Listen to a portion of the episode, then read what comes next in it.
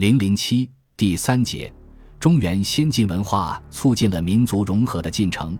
辽、西夏、金、元时期是我国历史上继为晋南北朝之后的又一次民族大融合。历史上的民族融合通常有两种方式：一种是采取政治强制手段，使一个民族合于另一个民族；一种是通过经济文化的作用，使一个民族经过自然渐进的过程合于另一民族。人们习惯于把前一种情况称为同化，后一种情况称作融合。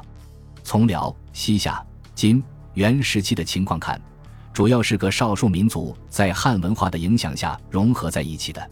当然，一部分汉族人流入少数民族地区，在经过一段时间后融入少数民族的也不少见。为论述的方便，我们仍按朝代来说。